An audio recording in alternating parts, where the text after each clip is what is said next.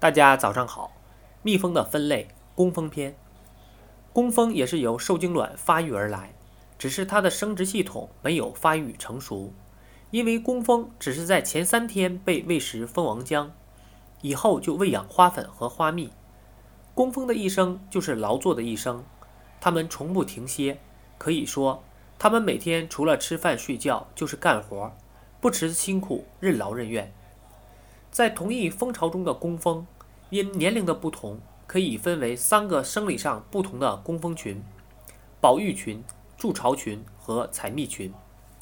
工蜂蛰人后，其蛰针连同肠脏留在人体皮肤中，故其很快就会死亡。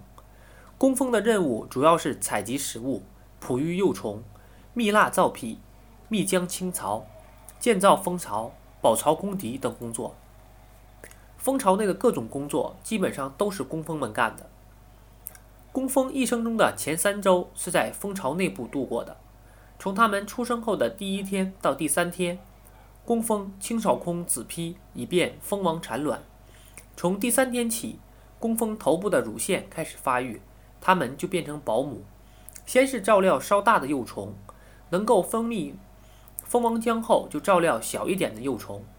蜂王浆是由工蜂的咽喉腺和下颚腺分泌的，这些腺体随后萎缩，工蜂就开始其他的工作，清除废物和蜜蜂尸体，储存花蜜和花粉。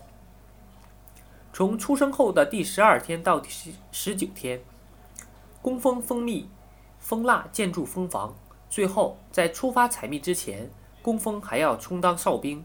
他们待在蜂巢入口处检查，一旦发现有入侵者，便发出警报。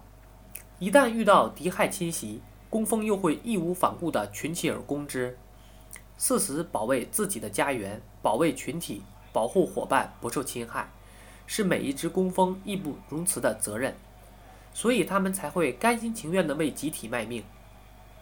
工蜂还要不停地四处飞行，因为它们必须要寻觅到蜂族的蜜源、花粉和水源才能生存。工蜂采集花粉，吸吮花蜜，并且酿造蜂蜜，储存蜂粮。